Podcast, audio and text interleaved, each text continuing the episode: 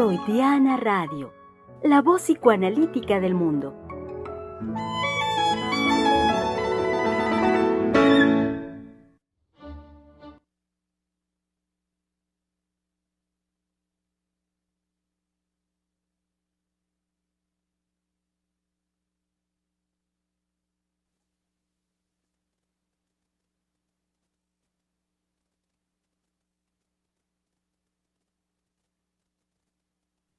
Mi micrófono, mi micrófono. Caramba, querido público, aquí este, con los olvidos y las distracciones, comenzando la transmisión de hoy, miércoles 23 de marzo del año 2022. ¿Cómo están, querido público? Sean muy bienvenidos a este su espacio de la conversación Freudiana Radio. Así es, la voz psicoanalítica del mundo. Mm, ya saben ustedes muy bien, nos conocen nos conocen bien, o bueno, bastante. Em, dar la bienvenida, querido público, a, eh, por supuesto, a nuestras colegas del Centro de Investigación. En particular, lo que quiero señalar en este momento es em, de nuestras colegas al frente de, eh, de, los controles de la transmisión en Freudiana Radio. Ya sabían ustedes, querido público, de nuestra colega Giselle Mendoza. También muy recientemente ha estado al frente de los controles Sofía Xolalpa y el día de hoy también está ya eh, incorporándose al frente de los controles nuestra querida colega Mayra González. Eh, pues bienvenida, bienvenidas por supuesto eh, todas nuestras colegas del Centro de Investigación, como ustedes querido público, a continuar con esta conversación que como hemos venido, perdón, hemos venido reiterando, se trata de eh, pues una, una línea, una línea ya, una línea lógica de la conversación que viene desde el mes pasado y continuamos eh, eh, pues todavía a lo largo de este mes de marzo, acercándonos al final del mismo y desarrollando en, en este sentido lógico pues todo cuanto nos es posible a partir del amor y ya en marzo en relación con lo femenino hablar de la mujer. Esta semana en particular, em, ayer si estuvieron con nosotros y si no, los ponemos al tanto. Estuvimos conversando al respecto del, eh, del tema mujer versus madre. Y el día de hoy, relacionado con ello también, por supuesto, la conversación versará alrededor de madre soltera, carencia de amor masculino. Es la conversación para el día de hoy a la cual están ustedes eh, convocados, querido público. Saben, saben que su participación, sus dudas, sus preguntas, sus comentarios son fundamentales para nosotros. Sean pues bienvenidos, como también nuestras colegas que ya están aquí, como buen miércoles, que es el espacio para volver a pensar, en el que está con nosotros nuestra querida colega, la psicoanalista Valeria Reyes. Así es, buen día a todos. Eh, qué gusto que esté Mayra con nosotros, bienvenida. Este, es un día en que la presencia de las mujeres del centro en el programa es evidente. Eh, es eh, pues algo muy satisfactorio que algo que tiene que ver con lo técnico, con, la, con el manejo de los controles de la estación de radio, actualmente está eh, a cargo de las mujeres, pero he de decir que siempre respaldadas en algún momento por hombres, no es que estén excluidos, sino que este, bueno, están las mujeres en, estos controles y bueno, de repente sí se necesita el apoyo del hombre este, para resolver algunas dificultades eh, cuando ya no se sabe qué hacer.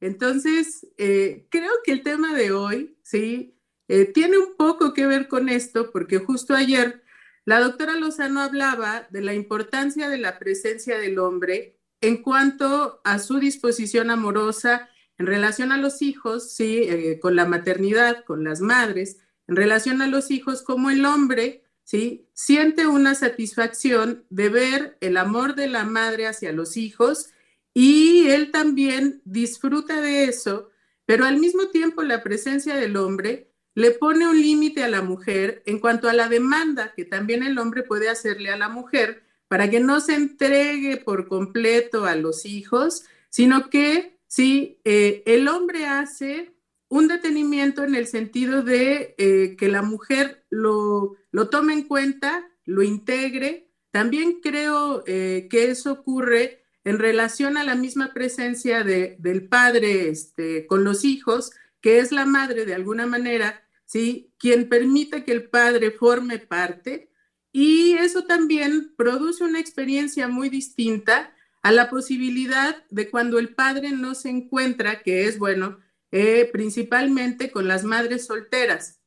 ¿Y qué va a ocurrir? ¿Qué consecuencias va a haber de que no esté eh, la presencia de un hombre en esta eh, dinámica que se da de una madre soltera con su hijo o con su hija?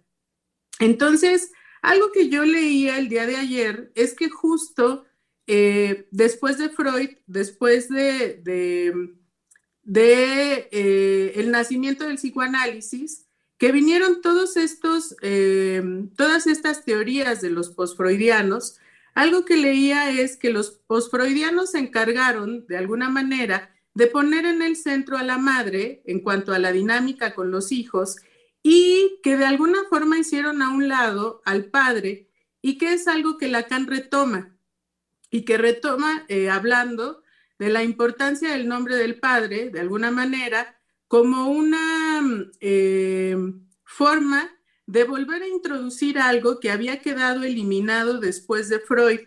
Entonces, es muy importante la presencia del padre, sobre todo en relación a la ley, y cómo va a ser aquel eh, que socialmente antes estaba muy definido el papel de que era, había un patriarca, el hombre era el que se encargaba de poner las reglas, de poner los límites. Este, había toda una figura de cómo la madre esperaba este, a que el padre llegara para darle las quejas de lo que había ocurrido con los hijos en el día, si había que este, reprender a alguno, etcétera, etcétera, etcétera, que actualmente todo esto ya no ocurre eh, del todo así. Han modificado, se han modificado los roles sociales se han introducido otras figuras que antes no existían dentro de las familias. De hecho, bueno, eh, las formas que ahora toman las familias son distintas. Y bueno, todo esto creo que tiene que ver con el tema de hoy, ¿sí? Y precisamente qué consecuencias hay dentro de la maternidad cuando el amor del hombre no está presente, ¿sí? Y de qué manera también una mujer que toma la decisión de ser madre soltera va a resolver esto. Entonces, bueno, eso es eh, pues todo lo que eh, yo traigo para el día de hoy. Y bueno, pues con mucho gusto de estar aquí con mis colegas. Muchas gracias, muchas gracias, Vale. Muy interesante, por supuesto. Muchas líneas, me parece, de, la, de trabajo con lo que tú nos propones para la conversación. Eh, y para ello, ya está aquí también con nosotros, le damos una muy cálida, cordial bienvenida a nuestra querida colega, la psicoanalista Adriana Lozano. Y Germán, eh, como dices, eh, hay muchas líneas que Valeria nos propone que tenemos muchas ganas de seguir. Muchas veces eso es lindo en este programa de radio, uno viene estudiado y con su tema y es muy, eh, muy emocionado y de repente escuchamos a los colegas y podemos ceder fácilmente cuando los colegas nos brindan líneas eh, que son centrales y podemos entonces dejar eh, nuestra propia línea. Va en la, también, yo creo que en el sentido de uno se puede no apegar a lo que está trabajando cuando un colega eh, muestra un, hilo, ¿eh? un hilo rojo que hay que seguir y que nos lleva a tener mucho contacto con, con, el lazo social, el lazo social de hoy. Entonces, definitivamente, sí, Valeria trae muchas cosas que escucho. Por un lado, lo que eh, trabajamos ayer, que me parece un, lindo resumen el que, el que hace Valeria, ah, pero efectivamente esta cuestión ah, de las mujeres cuando ah, el hombre no va, no va a estar presente en sus vidas de madres, cuando ah, el hombre eh, va a faltar.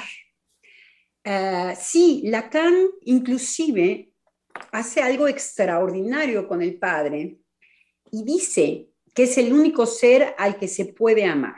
Tiene que ver con la ley, tiene que ver con Entonces, imagínense el brinco que Lacan hace, gracias Valeria por eh, situar cómo los, post-freudianos habían puesto en el centro eh, la maternidad, cómo Lacan va a retomar la cuestión del padre.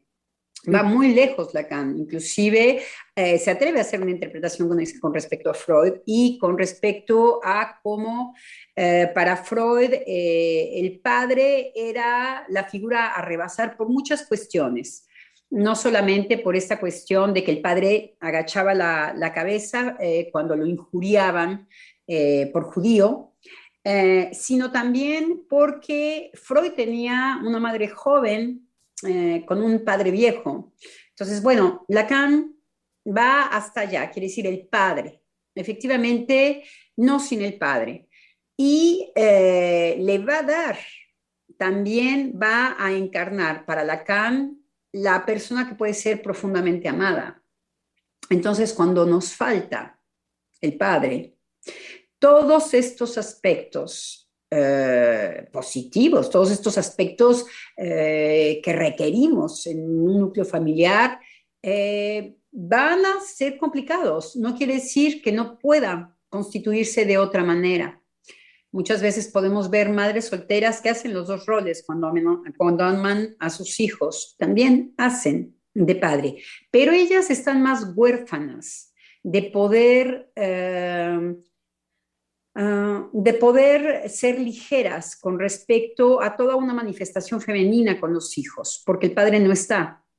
Entonces ella tiene que preocuparse porque pues ahí eh, hay un huecote eh, que llenar. Por eso Lacan va a poder hablar de funciones. La función del nombre del padre no habla de la función del nombre de la madre. No. Eh, me parece que lo podemos discutir pero sí una carencia eh, de amor masculino. Hablábamos con Valeria de los porcentajes de madres solteras en México y que eh, Valeria me decía, eh, en principio los que aparecen en realidad son las adolescentes. Ay, qué curioso, yo me imaginaba que podía haber posiciones de mujeres, como diciendo, ay, pues ahora yo prescindo del hombre. Pues no, no es lo que aparece con las madres solteras. Y ya cuando Germán llegó, con, ya estábamos en el tema de que cuando se resiente mucho a una madre que no es propiamente soltera, pero que sí entra en una carencia de amor masculino muy fuerte, y que en México hay muchísimas mujeres en este caso, es cuando los hombres las abandonan con los hijos. Ahí sí, la población de mujeres en México, que se hacen cargo absolutamente de todo, porque son abandonadas por el padre, son madres que tienen una terrible carencia de amor masculino. Porque sí, lo que se va a resentir es que eh, al hombre no le causó eh, ningún bochorno, ni ninguna inquietud eh, haber, haber engendrado sea el caso que sea, poco importa. Las mujeres generalmente eh, dicen al hombre que, eh, que, el hombre va a ser padre. Y los padres efectivamente pueden eh, abandonar sus hogares cuando en ocasiones han ocupado una cierta cantidad de años o algunos, algunos meses este lugar o pueden desaparecer ipso facto en cuanto la mujer está embarazada, ni siquiera ven nacer a sus hijos.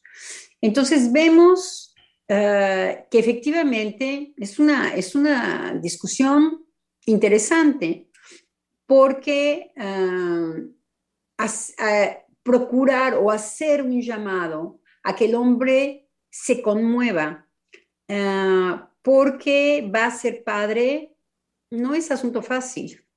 No es asunto fácil poner a un hombre en, este deseo, poner a un hombre eh, en la situación de ser feliz siendo padre.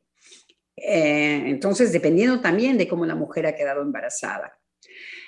Pero definitivamente, sí, una carencia eh, amorosa, tanto que va a sufrir la mujer, como que el hombre le fue imposible proporcionar este amor en este momento en donde se le solicita que ocupe un lugar de padre.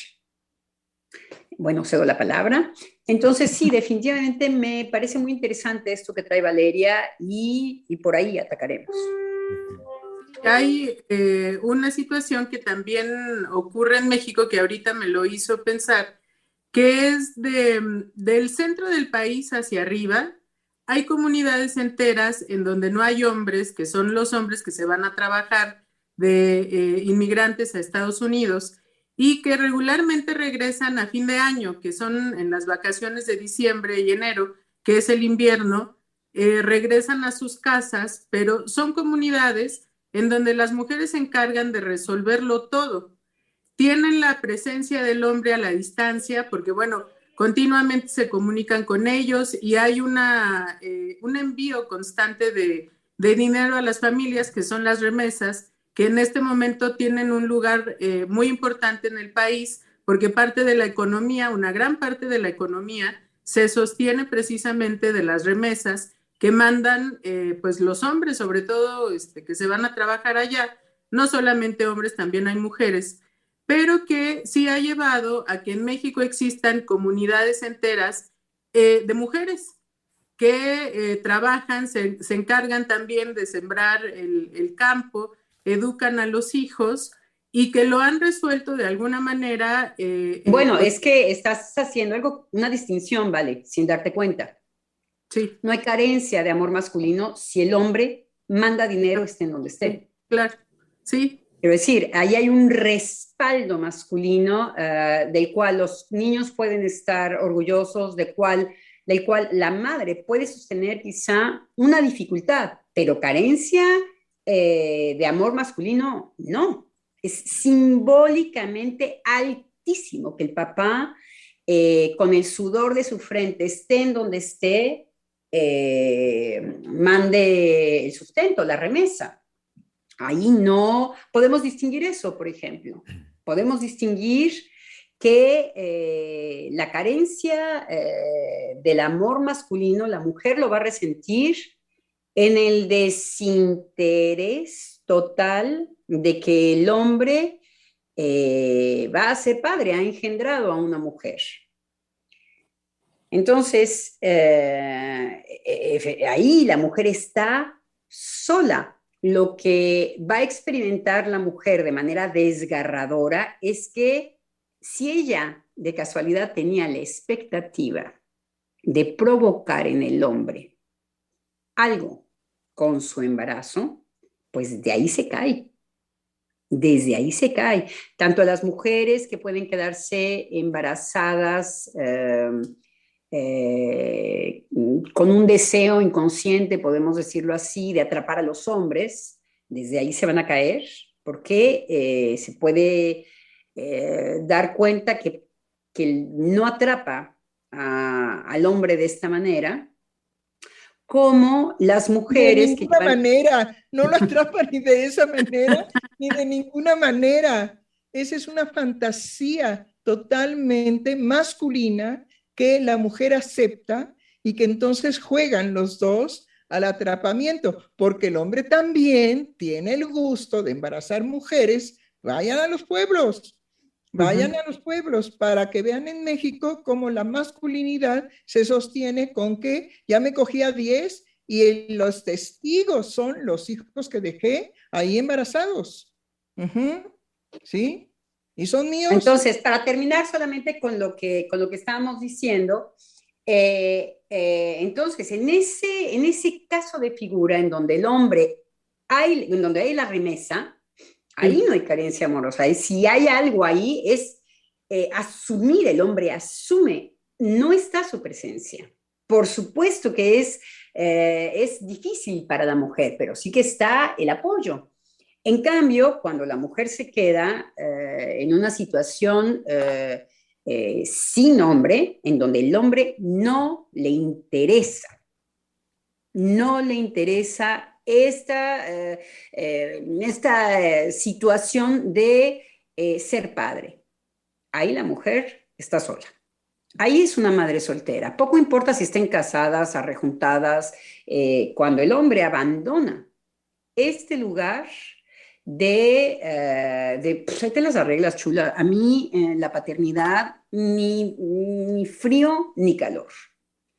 Sí, sí, vale. Sí, justo lo que me hizo pensar, porque cuando nos dice esto de que Lacan dijo que al que se podía amar era al padre, eh, lo asocié en el sentido de que en, estos casos, en donde son las familias de inmigrantes, eh, es precisamente lo que se sostiene el amor al padre a partir de saber que es el padre a la distancia que sostiene a la familia y que en ese sentido la mujer también desde ahí sostiene el lugar del padre y sí son padres que en esa este, eh, posibilidad de mandar las remesas siguen siendo amados por los hijos. Y por las mujeres. Y esa, mujer, a mí mi hombre me manda dinero. Yo, yo no estoy sola, yo no soy madre soltera. Ya, además, eh, bueno, sabemos las dificultades, pero cómo cuando el proyecto de familia interesa, poco importa la clase social, poco importa em, eh, la cultura de las que se vengan. Si el proyecto de familia es trascendente tanto para el hombre como para la mujer, se organizan otras cosas, se organiza la remesa, por ejemplo.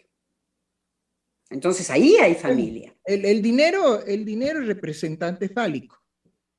Sí, eso no nos olvidemos. Entonces, si la mujer recibe dinero, no necesariamente la compromete a amar al hombre porque entonces seamos claros en que el amor de las mujeres hacia los hombres es muy difícil, si no imposible. Y eso se ha demostrado a lo largo de toda la historia de las vicisitudes precisamente del amor. Ahora, creo que lo que estamos tratando, eh, bueno, llegué tarde, pero creo que lo que estamos tratando, ustedes me dicen, ¿sí? Es que la madre soltera no puede disfrutar, porque por eso es soltera, no puede disfrutar de que el hombre la acompañe en una imagen que para él pudiera ser desencadenante de ternura, no la acompaña en esa imagen de verla como madre. Ahora, cuando el hombre ve a la mujer como madre, pueden desencadenarse la ternura o el rechazo absoluto, porque sabe en ese momento que la satisfacción que encuentra la mujer madre con su hijo, a él lo desplaza. Y lo desplaza radicalmente. Entonces, lo que sabemos es que muchos hombres se quejan de que, bueno, tenían una mujer y cuando se hizo madre, él quedó fuera, fuera de la jugada. ¿Sí? Que ella finalmente encuentra con tener el hijo, ¿sí? La satisfacción buscada. Eso no quiere decir la satisfacción buscada, encontrada. Eso no quiere decir que la convierta en nada. Puede encontrar una satisfacción buscada de lo que llamamos una completud en lo real con el Hijo. Entonces, sí hay una completud en lo real con el Hijo. Eso es lo que es muy fuerte, fortísimo, pero no está garantizado el amor materno, o sea, el cambio. Ay, perdón. Salud. Salud, Bueno, como me toqué la nariz accidentalmente, estimulé el estornudo justo en el momento en que estábamos hablando de que la mujer no ama. La mujer no ama, es muy difícil que logre amar. Amar, amar.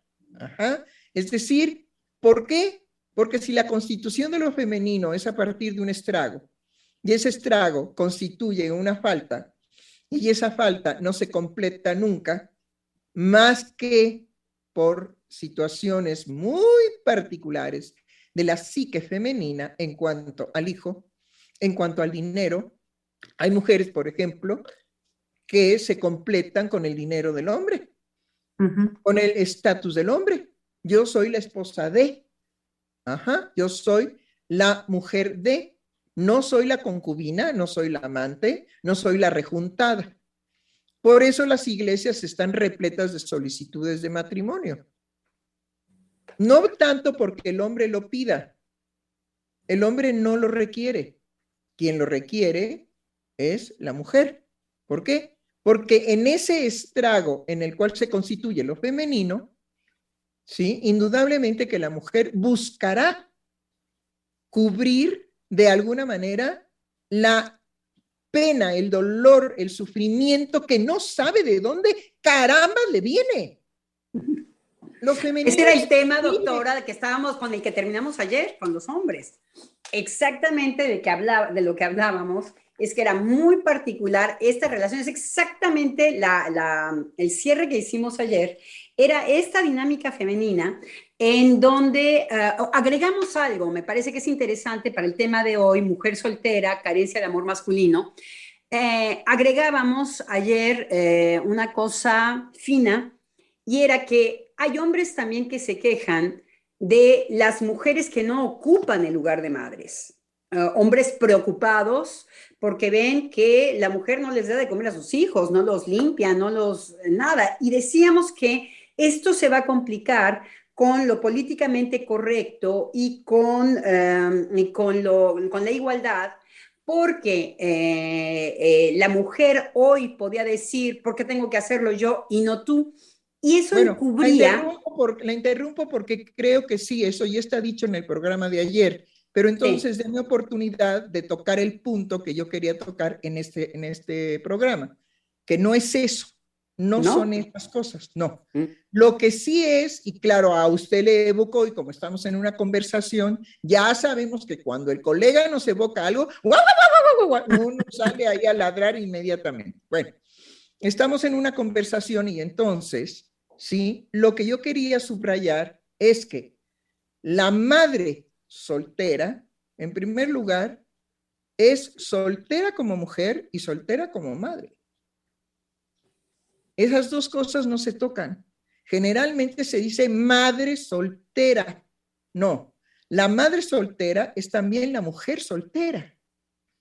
Entonces se reúnen dos aspectos de la soltería en la mujer cuando la mujer solamente ha obtenido de la relación sexual un hijo. Ajá. Que no la hace madre más que en, el, en la manifestación orgánica. ¿Quién es tu mamá? Esa. De eso a que la mujer sea madre de ese hijo, está, digamos, en veredas.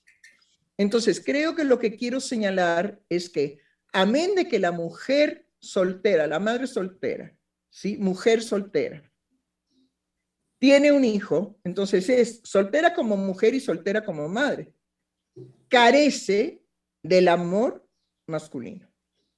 Y hay que verlas, hay que oírlas. Yo quiero tener un hijo porque puedo tener un hijo y sin la bronca de tener que relacionarme con un hombre. Uh. Bueno, entonces nos están presentando las madres solteras carentes del amor de un hombre, nos están presentando en la actualidad, ¿sí? Que la mujer puede prescindir muy fácilmente de ser querida, amada o representada. Pero lo que nos decía Valeria, doctor, es que son, esos son discursos, porque por eso, las por eso, allá voy. México, ¿ah? No, allá voy, allá voy. No ¿sí? es así, son muy pocas las madres así. Bueno, entonces, al menos en lo que envuelven precisamente lo femenino en lo actual, es en que eso sería una posición femenina.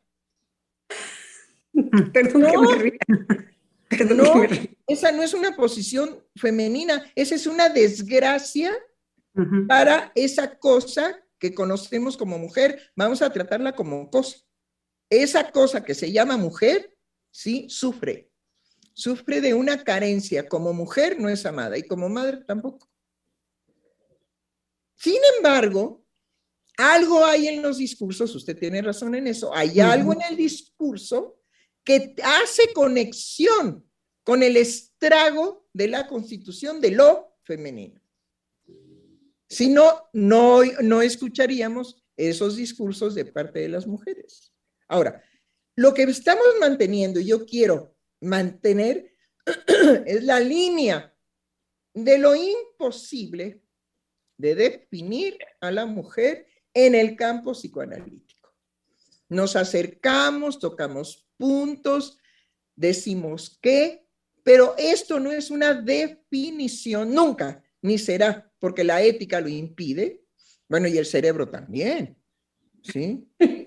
También, aunque no lo crean los psicoanalistas, de vez en vez pensamos.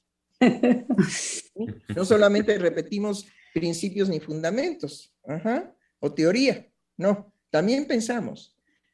Y además, digamos, la felicidad de un psicoanalista es crear teoría a través de su clínica. Entonces, primero que nada, corroboramos y corroboramos día con día que los discursos que pretenden definir a la mujer y llevarla por quién sé cuántos caminos, las mujeres les toman el pelo a las mujeres. Sí. Así les dicen, sí, hombre, sí, claro que sí, yo puedo vivir sin hombre, eh, lo, que, lo que gustes, lo que quieras, ¿sí? Solamente que al mediodía voy a comer con un cuate. que no te moleste, pero que no te sea incómodo. Entonces, estamos en un atravesamiento en la actualidad de que eso que, que representan o, este, aparentan las mujeres en su decir, ciertamente es una manera de ocultar un sufrimiento que en muchas ocasiones las lleva a los fármacos, a las enfermedades crónico-degenerativas. Exactamente. A las drogas, a la pérdida del sentido de la vida. ¿Por qué? Porque carecen de amor en todos los aspectos. He dicho cara de bicho. Sí, sí, justo, este, eh, por eso, eh, por este discurso, este, de que la mujer ahora puede ser madre sin necesitar a un hombre, fui a investigar las estadísticas que hay en México en el INEGI de los porcentajes de mujeres solteras. Entonces, esos, esos casos ni siquiera están contabilizados, no existen. El porcentaje mayoritario de las mujeres solteras en México son madres adolescentes y pues están en una situación de depender de la familia nuclear, por un lado, y de una escolaridad muy baja. En cuanto a las otras que existen, porque eh, las madres adolescentes están como en un 2% de las madres solteras, las otras son viudas o divorciadas pero no hay ninguna contabilización, ¿sí? De estas madres que vayan en una decisión a buscar en un banco de espermas o un este, donador de esperma a embarazarse para tener un hijo este, solas. No, no, no están ni siquiera contadas. Entonces, eh, pues fui a buscar información al respecto y no, en México las mujeres siguen buscando tener una pareja, un hombre principalmente, aunque hay parejas homosexuales, pero es un hombre para tener un hijo. Sí, como que es claro el préstame tu semen, ¿no? De alguna manera, préstame tu semen. Sí. Sí, sí, sí. Entonces, eh, por ejemplo, mm, las estadísticas que hay de esto, este, de los bancos de espermas, tiene que ver con inseminación de parejas que tienen problemas para concebir y van y acuden a estos bancos, eh, pero en pareja, no son mujeres solas. Bueno, entonces, Mujeres solas, eh, ah, quiero aclarar que no es lo mismo que mujeres solteras. Sí. La, aquí lo que nosotros teníamos era madres solteras, carentes, pues, del amor masculino. Masculino, sí. es por eso que empezamos a integrar otro tipo de soltería que, eh, que no consideran justamente las estadísticas. eh, yo le, usted porque llegó tarde al, al programa, pero lo que decíamos es que sí, madre soltera sí, Madre soltera sí cuando eh, se da el caso de que el hombre eh, las abandone eh, embarazadas, las abandone con los, con los hijos. En ese momento llegó usted, doctor. entonces sí podemos tomar en cuenta muchísimas madres solteras y entonces darle otro, otra definición que la que puede ser la de las estadísticas, la de la ley, la de... No, la madre soltera, en donde el conflicto es anterior a ser madre. El conflicto pueden ser las figuras en donde eh, lo que se, del lado de lo femenino, lo que se está eh, pretendiendo resolver para plantearse una familia es a través de quedar embarazada y que en el caso masculino el problema será plantearse tener una familia. Entonces, de un lado veíamos eh, una mujer que puede quedarse embarazada y sin pareja frente a una eh, expectativa de eh, ya me quedé, ya tengo una familia con el solo hecho de quedarme embarazada, con el que me embaracé, va a quedarse conmigo, eso del lado femenino. Eso sí, podemos hablar mucho. ¿Por qué? Porque son los casos de madres solteras que conocemos empaletadas. Hay paletas de eso. Y del caso masculino, entonces podemos ver efectivamente em, una imposibilidad amorosa y quizá más de acostón con la mujer en eh, justamente eh, los encuentros del malentendido entre lo femenino y lo masculino, en donde no le provoca absolutamente nada haber dejado a una mujer embarazada. Sean los casos de figura que, que, sean, porque muchos hombres van a decir, me hizo, ¿cómo es la expresión? Me hizo un hijo, ¿cómo se dice? A mis espaldas, o, pero hay una expresión en donde... perdón, una muy frecuente es decir que le enjaretó al hijo. Exacto. Bueno, le enjaretó ya ya es un hombre que asume. No, me lo hizo a mis espaldas, este, yo no soy padre, yo no soy padre, te las arreglas, ahí te ves. Entonces, vemos muy bien cómo la cuestión de la madre soltera podemos darle una dimensión anterior a ser madre, anterior a ser padre. En un desencuentro amoroso entre dos, pero dos iguales, podríamos decir. En donde... Pero ahí estamos, ahí estamos analizando desde la categoría social, ¿sí? Que sería la soltería. Pero creo que el título del programa no es la soltería en esa línea, sino es en la carencia amorosa. Madre soltera. Y carencia amorosa, pero en donde lo estoy citando es en los dos casos. En el caso que acabo yo de plantear, la mujer no se ha planteado una, se ha planteado una familia un estatus, una, todo lo que ustedes quieran ver. Y el malentendido está, y del otro lado, no se ha planteado, no sabemos, tengo, eh, conocemos más el discurso femenino en este caso, pero podemos ver que en muchos hombres es, a mí eso no me interesa. Entonces tampoco es lo amoroso. Hubo el me puedo acostar contigo, eh, pues, ¿por qué no te cuidaste, chula? Pues ahí te ves. Sí, pero también hay el desinterés amoroso. En los dos casos no hay un encuentro de pareja en donde la familia viene después. No, no, no, no, no, no. Hay, hay un punto, digamos.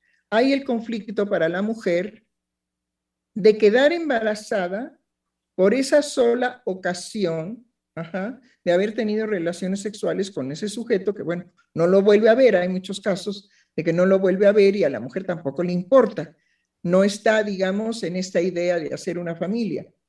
Creo que el problema está en que quede embarazada y que ella tiene que decidir si suspende el embarazo o en ese momento qué le acontece a la mujer.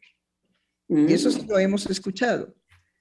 Es decir, en el momento en que sabe que por un solo encuentro sexual con un hombre que después su madre lo parió, ¿Sí? Entra en ese conflicto de dar a luz un hijo bajo estas condiciones. Ajá. Y que claro, entra en lo civil, entra como madre soltera.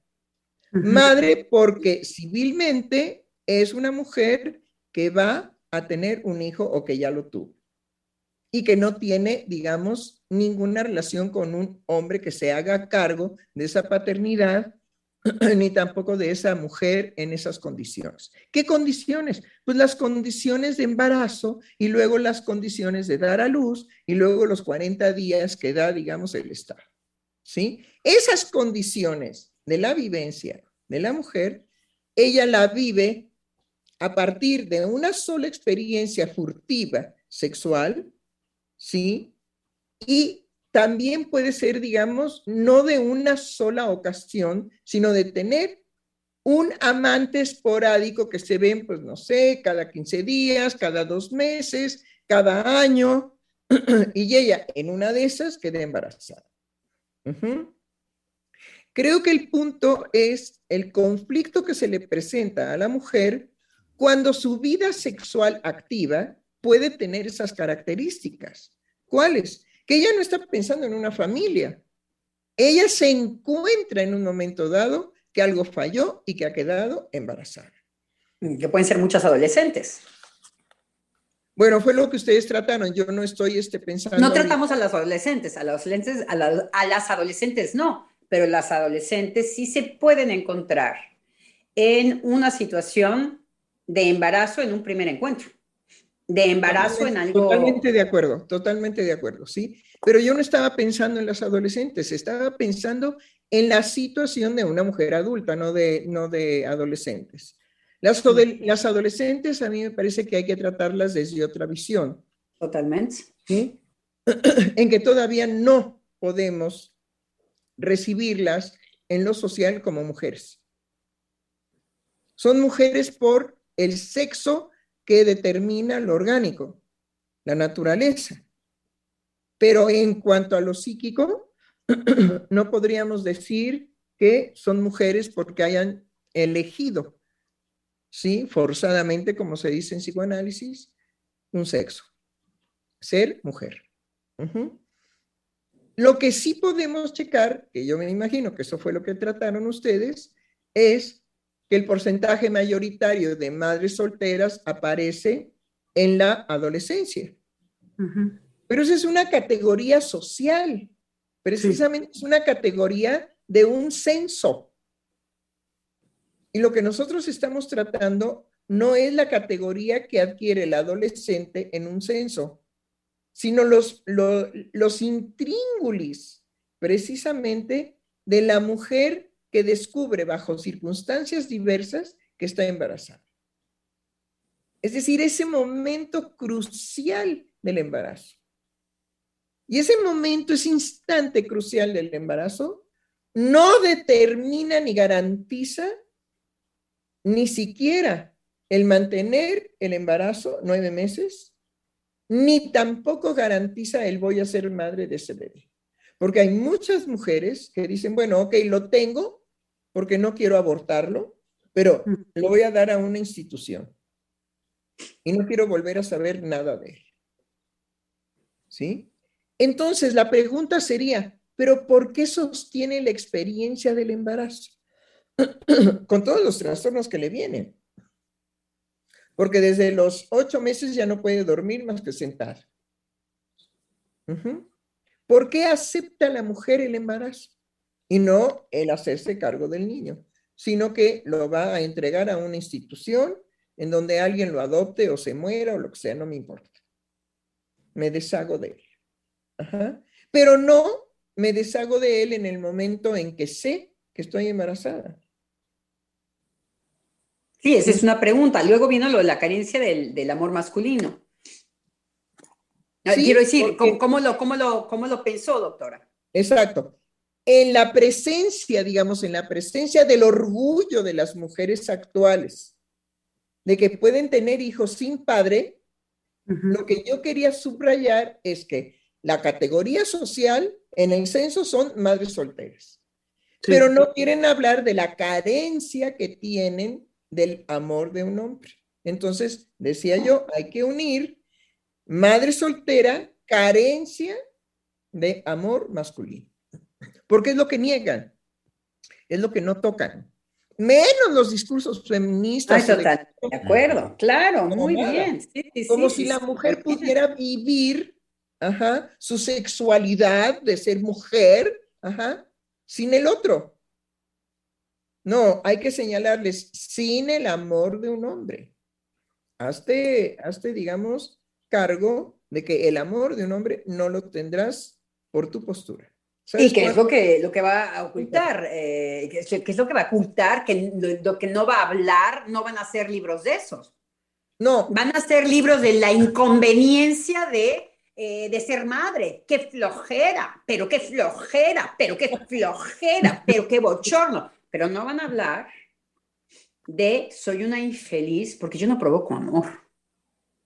No, pues simple y sencillamente. Voy a hacer un libro de cómo soy una mujer eh, en que me pongo en una posición de desamor sistemáticamente. Porque bueno, en el caso de ser madre soltera, pero esto cuando ya llega en este momento de mi vida, yo voy a hacer una constatación de que eh, para poder ocultar en realidad todo esto que tiene que ver con el desamor, me puedo hasta inclusive hacer cargo de un hijo. Ah, sí, mm. claro, sin tener una pizca de maternidad. Porque entonces ahí entramos, digamos, en que hay mujeres, no madres, hay mujeres que hacen muy bien su tarea de cuidado y atención de sus hijos, pero exactamente como en la guardería. Es decir, es una empleada, una, ella se emplea, ella es empleada de la atención y cuidado de sus hijos. Que no tiene nada que ver con la plenitud, la satisfacción para una mujer de ser madre. Ah, porque digamos, todas aquellas que dicen, ay, no, de lo que se privan es de que como mujeres, por lo que sea, no acceden a una experiencia única y exclusiva. En el caso del hombre, de la paternidad. Y en el caso de la mujer, de la maternidad. Y no hay complementación de los sexos. No, hay relación sexual. El hombre disfrutará o rechazará brutalmente la paternidad. Y la mujer, por lo consiguiente, igual la maternidad. Entonces, hay algo definitivamente en el amor, la muerte y la sexualidad que están reunidos en todos estos actos de conducta, en todos estos discursos que quieren definir a la mujer y llevarla a una convicción de que eso es ser mujer. Ah, no, y además mujer empoderada. Yo me llamo fulana de tal empoderada. Sí, creo que lo que dice es muy importante porque fractura los imaginarios. Me hizo pensar en, algo que escuché la semana pasada de todas las madres que están furiosas porque el presidente López Obrador decidió cortar los, los horarios extendidos en las escuelas. Ya no va a haber.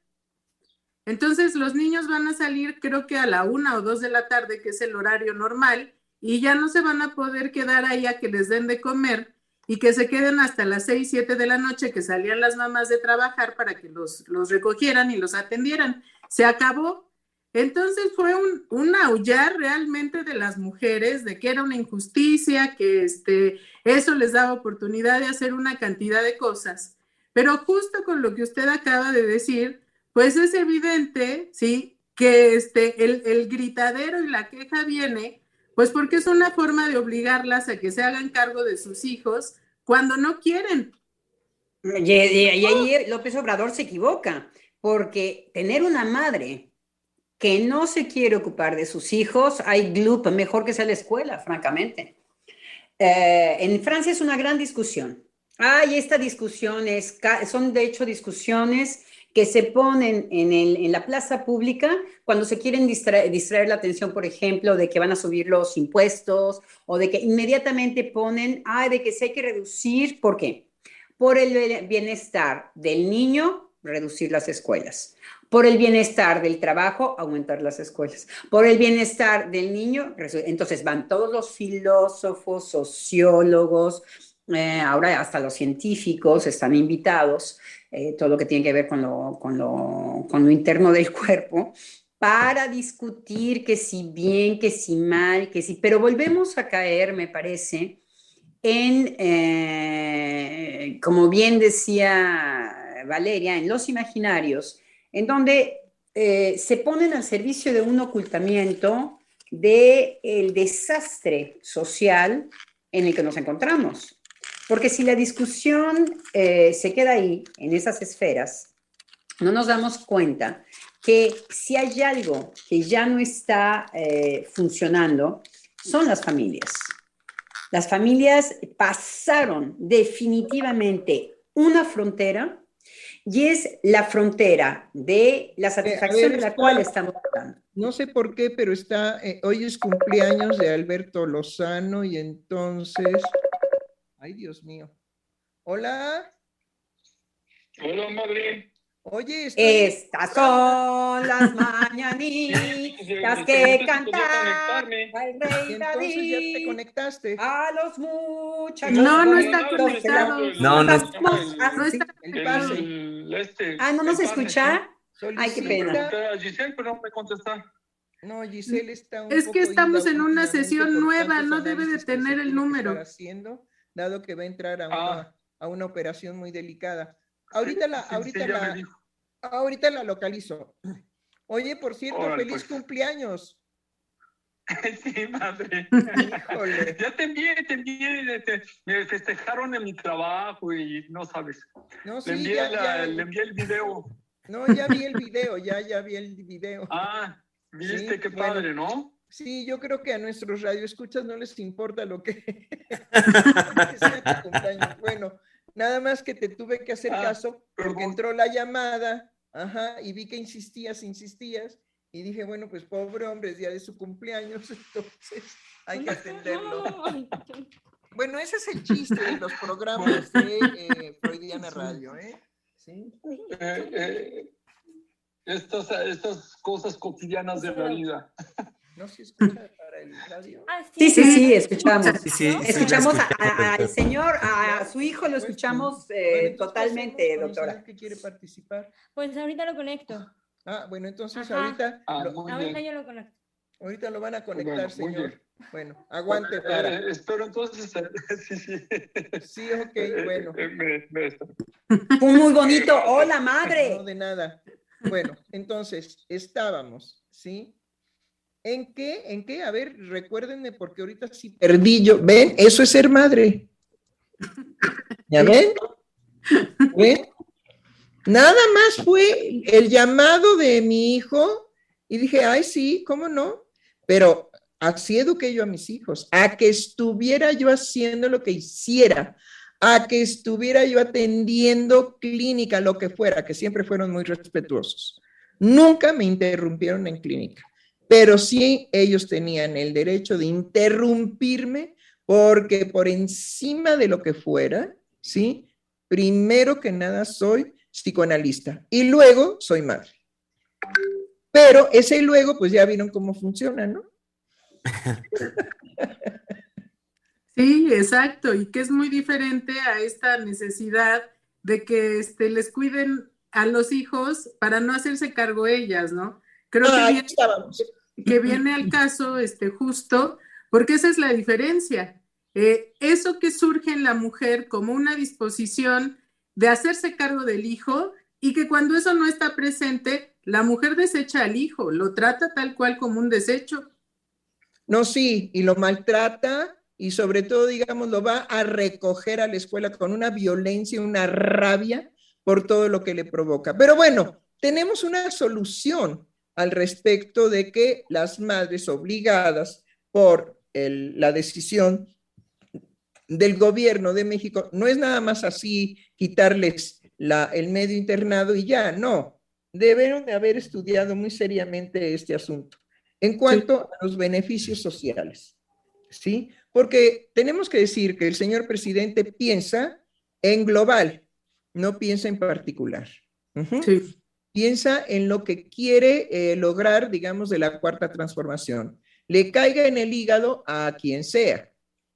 Él tiene muy claro que es una cuarta transformación. Bueno, entonces, hay una forma de solucionarlo. ¿sí? Las empresas tendrán que hacer horarios distintos para permitirle a la mujer que recoja a su hijo y que coma con él. Totalmente, es ahí en donde... Habrá tal vez que ampliar en las empresas, a ver si les gustan las empresas, que el comedor sea compartido con las madres, sí, y los padres que van a comer con sus hijos. Y que les voy a decir una cosa. Yo con mis hijos, si algo era sagrado, era comer con su papá, su mamá y los cuatro chilpayates y era sagrada la reunión de la comida. Nos reuníamos felices, unos saliendo de la escuela. Las empresas funcionaban, muchas empresas, yo en México trabajé en empresas muy grandes, en donde nos daban dos horas. Espéreme, porque yo estaba diciendo de mi caso. Ah, perdón, perdón, pero estoy de acuerdo con usted, humanizar. Eh, hacíamos una reunión sagrada la hora de la comida. Y nos veíamos y jugábamos y platicábamos y había uno que hacía berrinche porque no quería comer las lentejas y el papá lo sentaba ahí sacrificadamente, pues no te levantas de la mesa y entonces sus hermanos se metían debajo de la mesa y recogían todas las cucharadas de las lentejas sin que el padre se diera cuenta y entonces iban, pues no sé si se la comían o la tiraban, pero eso era la unión familiar. Tú no te preocupes, mi papá ya te castigó ahí, pero mira, pásanos todas las lentejas por debajo de la mesa y nosotros, a ver, no, no sé ni qué harían, porque yo tampoco me enteré, pero después ellos grandes nos platicaron que así lo hacían. Entonces, mi hijo, el más pequeño, decía, ya acabé. ah, pues ya te puedes levantar de la mesa.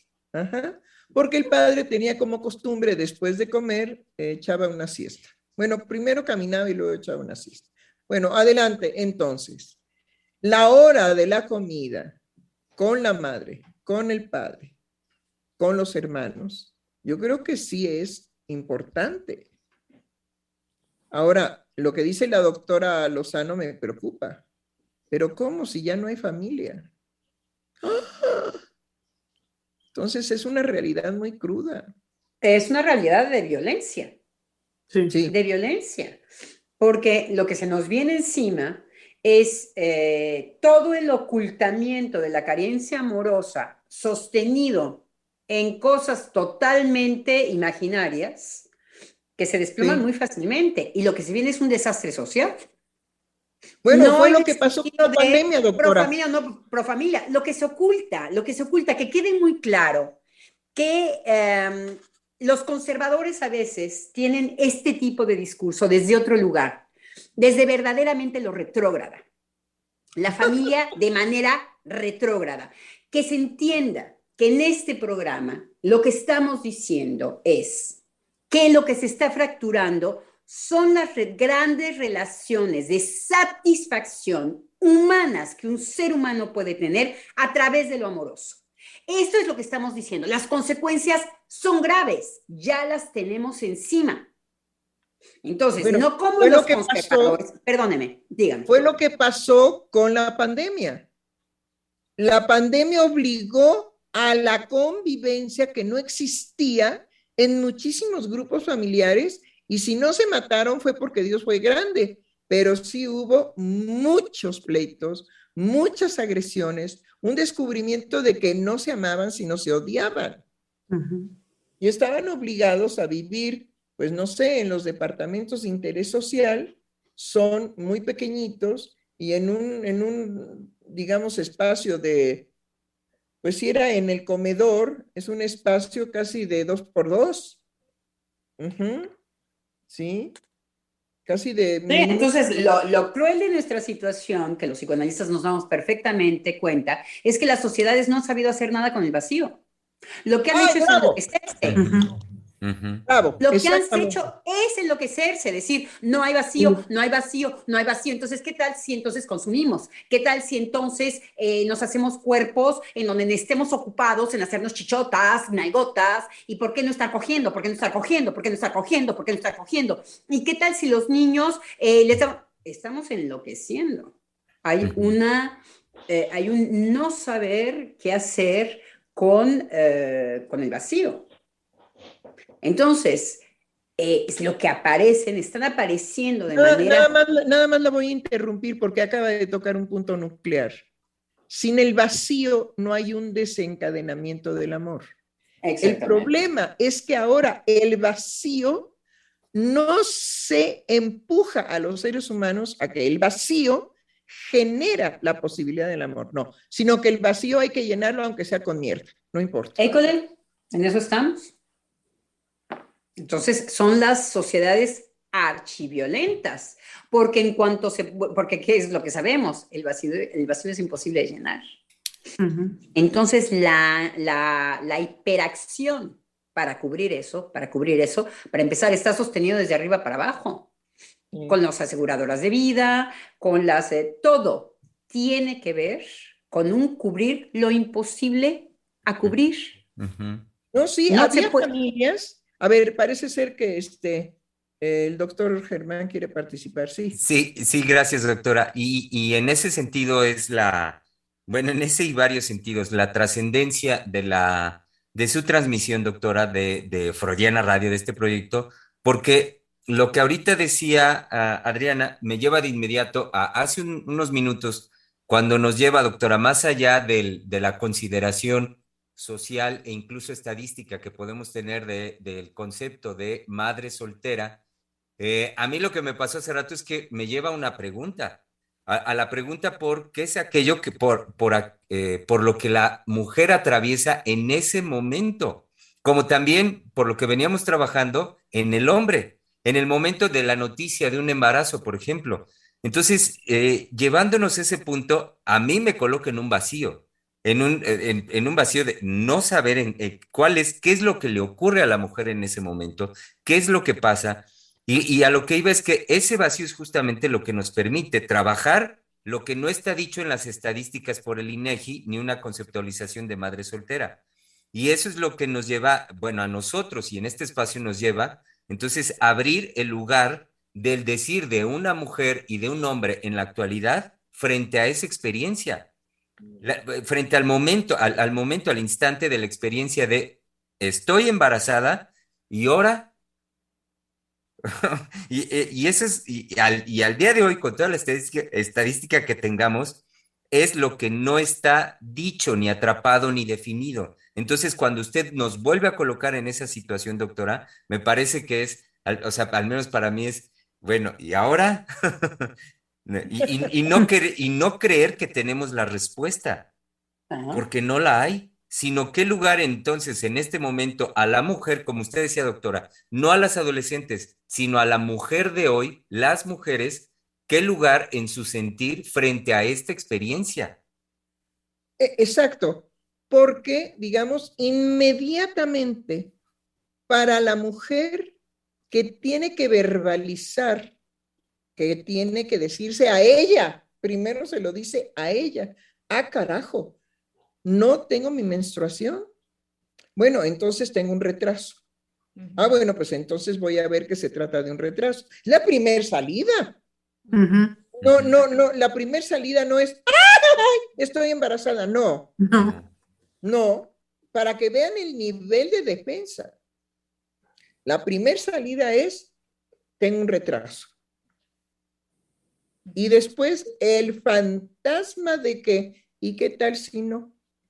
Porque la primera salida es esa, pero conjuntamente, como si fuera una liga, jala la otra representación de, ¿y qué tal si estoy embarazada? Chin, y estoy embarazada, como dicen ahora las mujeres, de este güey, ajá, que no significa nada para mí y que yo no significo nada para él y que fue, digamos, en una, en una noche de fin de semana de arranque hasta Pues ahí está el vacío. del que estaba haciendo eh, referencia Germán. Ahí está el vacío. Lo primero es un, ay, a ver, llénalo con lo que quieras. Imposible de llenar, chula. O construyes o te ves en qué situación estás, o córrele que te alcanzo a ver, eh, a tratarlo, porque justamente es un llamado al... ¿Y qué tal si estoy embarazada?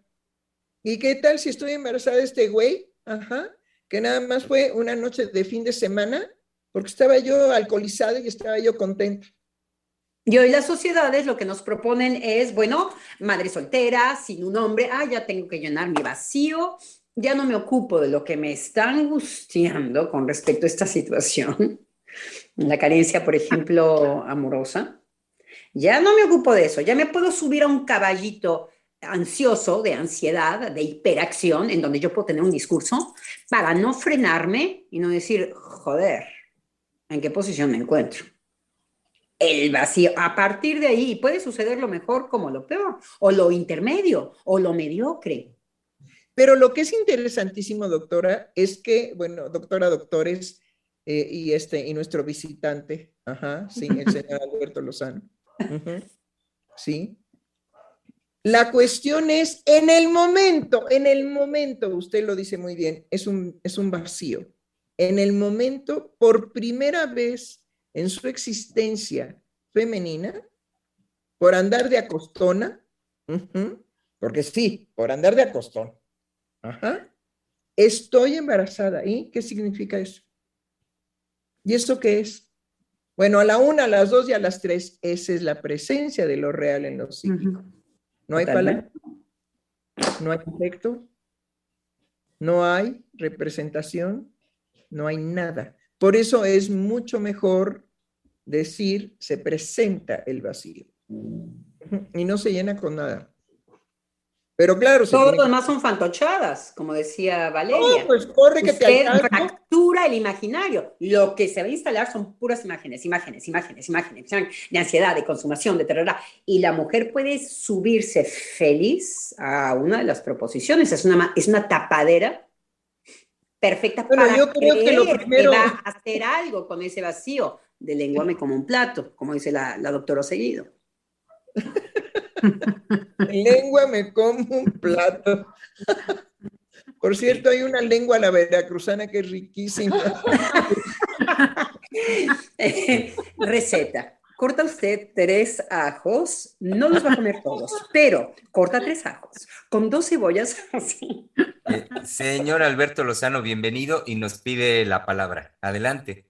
Sí. Pero eh, antes, estas son las mañanitas, que cantaba el rey, David, a los muchachos, muchachos bonitos. sobre todo, sobre todo.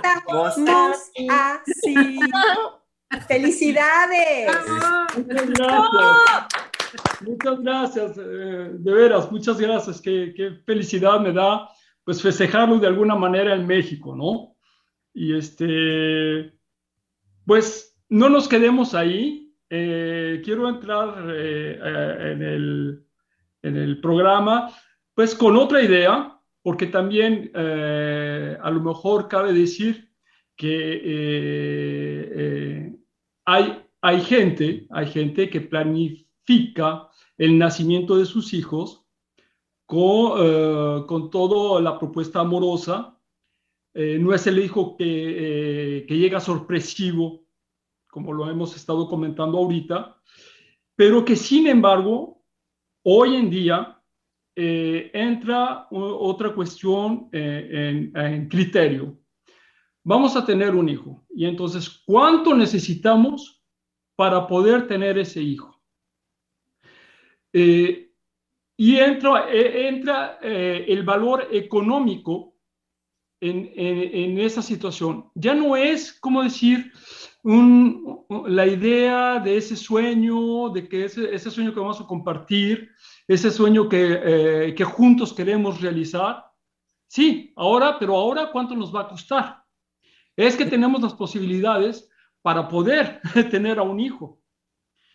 Y, y, y, a mí se me hace eh, esto interesante porque eh, aunque ahora eh, podamos convenir eh, papá y mamá de tener un hijo, esto que se añade de lo económico rompe ahí de alguna manera también el lazo afectivo. Totalmente, pero yo le podría decir para... por eso es que hay que, joder, se me escapó muy sinceramente, no adherir a los discursos. Quiero decir que ya nos pescaron, ya la economía nos pescó. Dejamos, nos dejamos pescar por la economía. No, tener un hijo siempre es más allá del dinero. Lo que pasa es que ahora nos las creemos que se organiza por ahí. Pero nosotros nos las queremos creer, nos surge estar con tapaderas para no enfrentarnos al vacío de lo que es esta experiencia. Bueno, en México, en México, perdón, perdón, en México había una expresión de, ay, pero no te preocupes, cada niño trae su torta.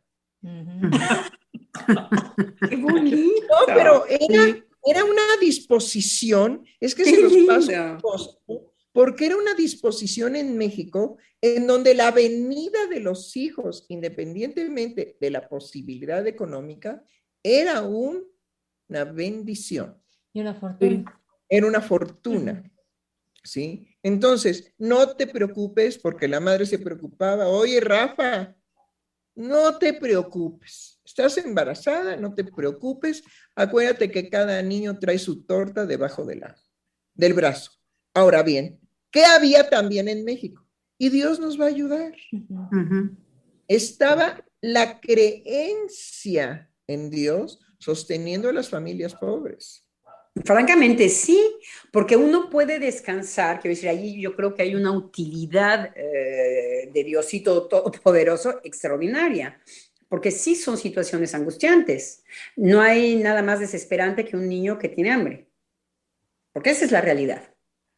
Ya podemos decir el niño viene con la torta o tarará, o no adherir, como, decíamos, como yo decía, a un discurso, porque eh, sí, pese a la pobreza y pese a todo, lo único, lo único que puede dar eh, posibilidad a esta relación eh, de hijos y padres es que haya una satisfacción amorosa. Si no, sí es duro.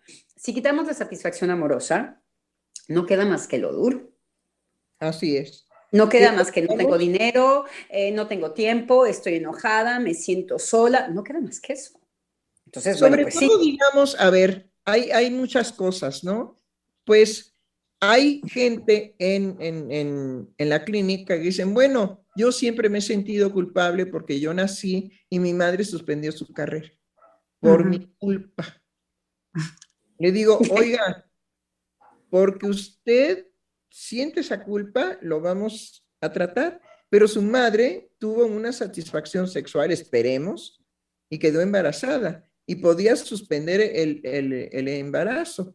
Entonces, nada de que usted es la culpable de que ella haya suspendido su carrera, ¿no? A lo mejor quería suspender la carrera, pues porque era una perfecta burra en la carrera, ¿también? ¿Sí? No daba una. Y usted es el pretexto para poder hacerlo.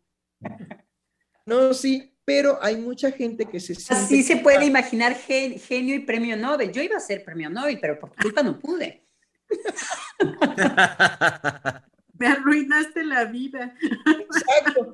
Eso es lo que sí se, se escucha, pero uno puede presumir cuando no hay esfuerzo, cuando no hay un, un compromiso de vida en donde uno se juega entero. Entonces uno puede ser cualquier cosa. Yo iba a ser premio Nobel, no sé si saben. Lo que pasa es que soy madre. Entonces, no lo soy, pero este, famosa y este, bailarina famosa también. Pero eh, con el embarazo se deformó mi cuerpo. Entonces ya, ya no pude. Oh, sí, yo, yo no tuve ningún problema. Yo llevaba a mi bebé a la Universidad Nacional Autónoma de México y un maestro un día se ofendió porque cómo era posible que yo hiciera eso que los bebés no iban a la universidad. Le digo, pues en mi caso sí, fíjese. ¿Y dónde está el título o la ley que diga prohibido traer al bebé? No, es que es una falta de conciencia. Para usted, para mí no. y además va a llorar dentro de un ratito, entonces. Hable fuerte.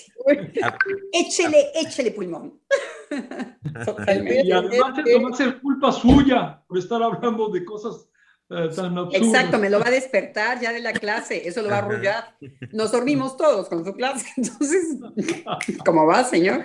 Bueno, pues me tengo que separar un ratito mientras eh, le doy el seno. Una vez que le Ah. dé el seno, se calma y ya puedo regresar a la clase. ¡Qué horror! Pero ¿cómo? A mi clase no va a regresar usted en esas condiciones. Y entonces le dije, no sea obsceno. Tranquilícese porque si no el salón se le va a ir encima. No, y se le puede ubicar, doctora, se le puede ubicar, se puede decir, no es su clase, muñeco. Usted es un empleado en donde usted me tiene que enseñar a mí algo. ¿Ok? No es su clase. Usted se está aquí sintiendo lo máximo, monsieur. Señor, quiero decir. No, pues eh, se le fue el grupo encima. ¿Sí? Entonces cogió sus libros y se fue y dijo, yo no doy la clase en estas circunstancias. Bueno, pues tuvo que ser discutido el asunto. Gané. Sí, claro. Eh, es- todo es- eso, todo eso es una mujer. Eso es una mujer para mí. Eso es lo que quisiéramos nosotros ver en las mujeres políticas. Eso, eso serían creaciones femeninas, trascendentes. Humanizaríamos la relación social. Ah, sí, claro. Para allá vamos, doctora, para allá Sí. vamos. Unas, no todas. Sí. ¿Qué iba a decir, doctor Germán? Ah, quería, doctora, un momento para dar lectura a los mensajes que hemos recibido de nuestro público Radio Escucha. Ay, Eh, sí, sí, claro. que sí. Analicet Martínez, que nos mandó un saludo diciendo, buenos días, mis queridos doctores. Yesenia García Salgado, que dijo, buenas tardes, doctoras, doctor Germán.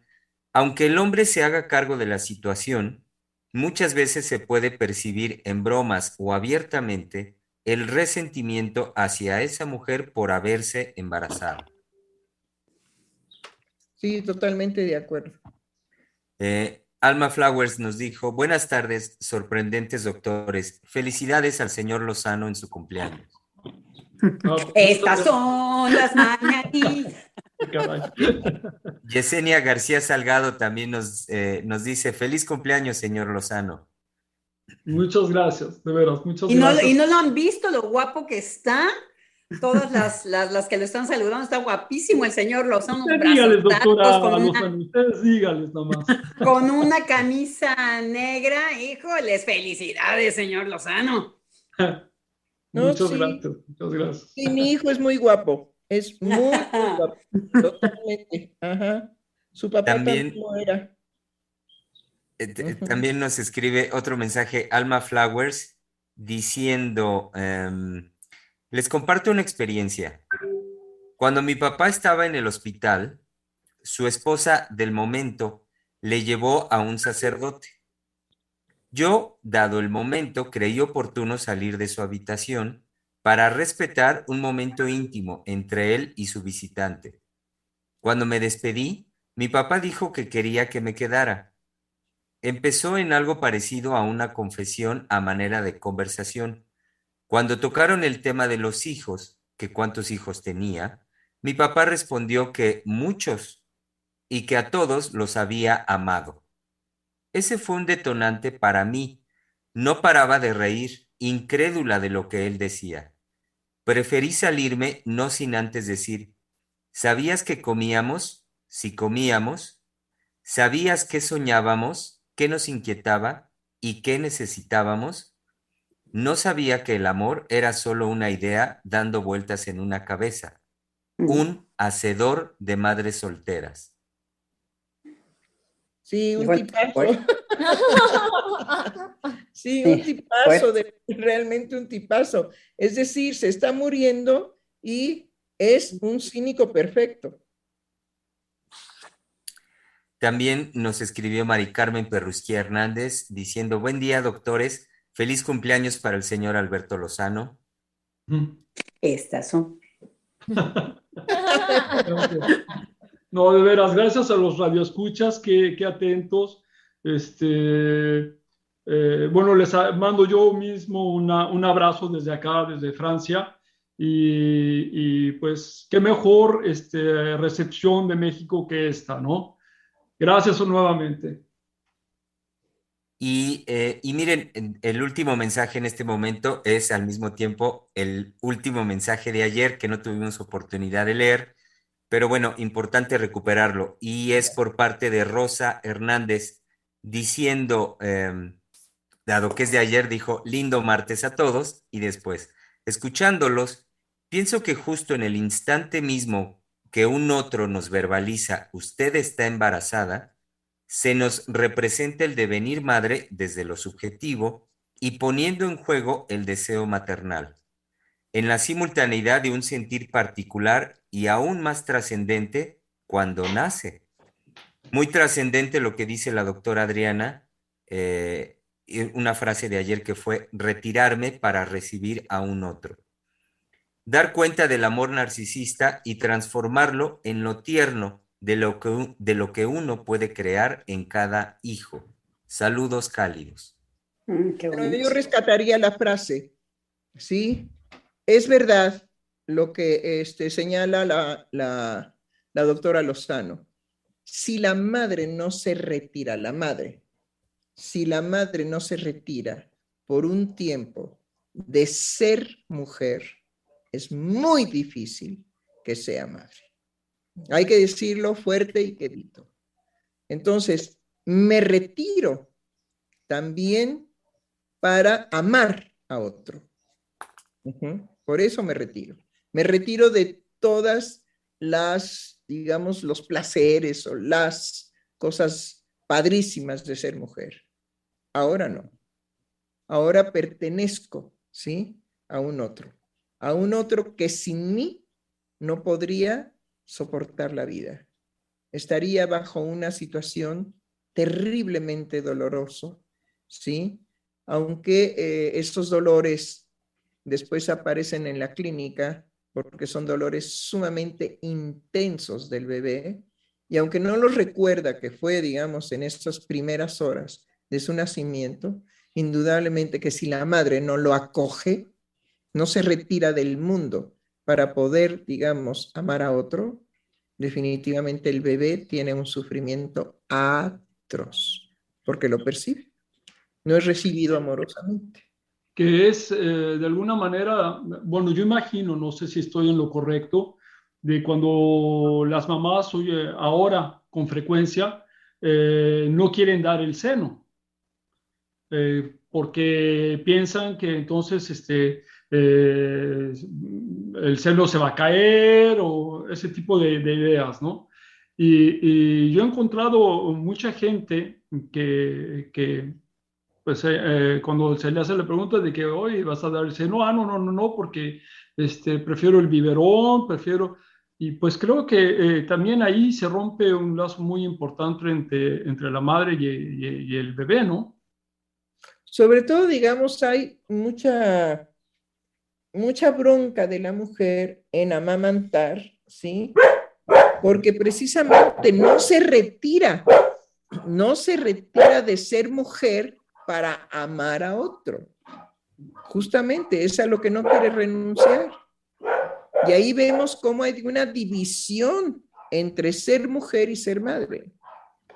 Y entonces son mujeres que no quieren retirarse de ser mujeres para amar a otro.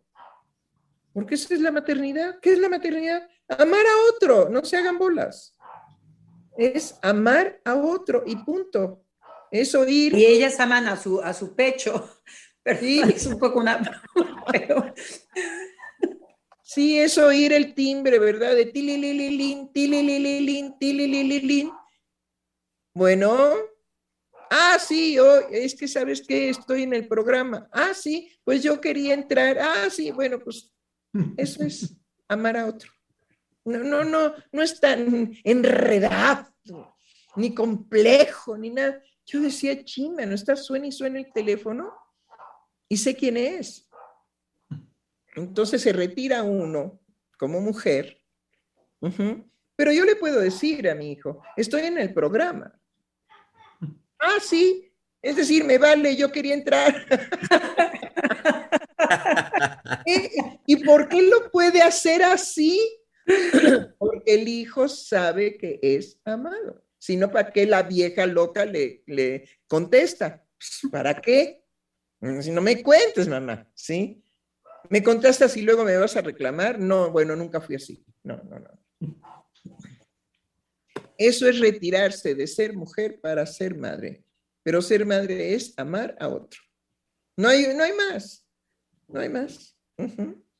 Y cuando les daba yo, digamos, clases, me decían, no, no, no, que venga mi papá porque los agarraba de los pelos cuando no entendían a la primera. Oye, oye. Sí. Eh, doctora, colegas, estamos ya llegando al tiempo de término de la emisión. Doy lectura a un par último de mensajes que recibimos. Alma Flowers nos dijo, qué belleza, doctora Heiser.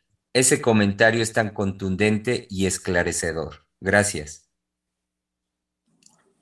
Y por último, Georgina Venegas dice, feliz día de fiesta, porque siempre habremos de festejar un año más, de aquel día de nacimiento previo del amor de nuestros padres. Yo como madre les comparto que yo llevaba a mi hijo a las competencias deportivas y análisis de películas, y mis compañeros y maestros al, al pedir dos lugares decían, ¿llevarás a tu pareja? Y yo decía, no, a mi hijo. Después dice, Yuhu, hoy lo recuerda con mucho cariño. Andábamos acompañados lo más que se podía. Yo hacía trabajo de pasión en la universidad y trabajo para comer y sostenernos. Fue complejo, pero como dijo Freud, soy afortunada, la vida no me fue fácil. Saludos, muy amados doctores, desde León, Guanajuato. ¡Ay, qué bravo! ¡Qué bonito, qué bonito! Sí, eso se lo regalan a usted, señor Lozano, el día de su cumpleaños. Escuchar eso de una mujer, pues yo creo que es muy padre, muy agradable. No, desde luego. Bueno, adiós, adiós, adiós, adiós. Oigan, hay que inventar una canción, como antes era este, la familia Televino, no sé qué, ¿no? Vamos a la cama, que hay que descansar. Para podamos despertar. Para que mañana podamos madrugar. Ajá, sí, trabajar. Bueno, acá en Francia nos queda bien porque es tarde, pero en México, pues apenas van a comenzar. Ah, es cierto, yo inmediatamente pensé una canción de Vámonos a la cama a descansar. Una y media, es exactamente la una y media. No, tendría que ser la de Hoy el sol al despertar canta una canción de amor. Sí, el inolvidable. Ajá. Cantor de los niños. Muy bien.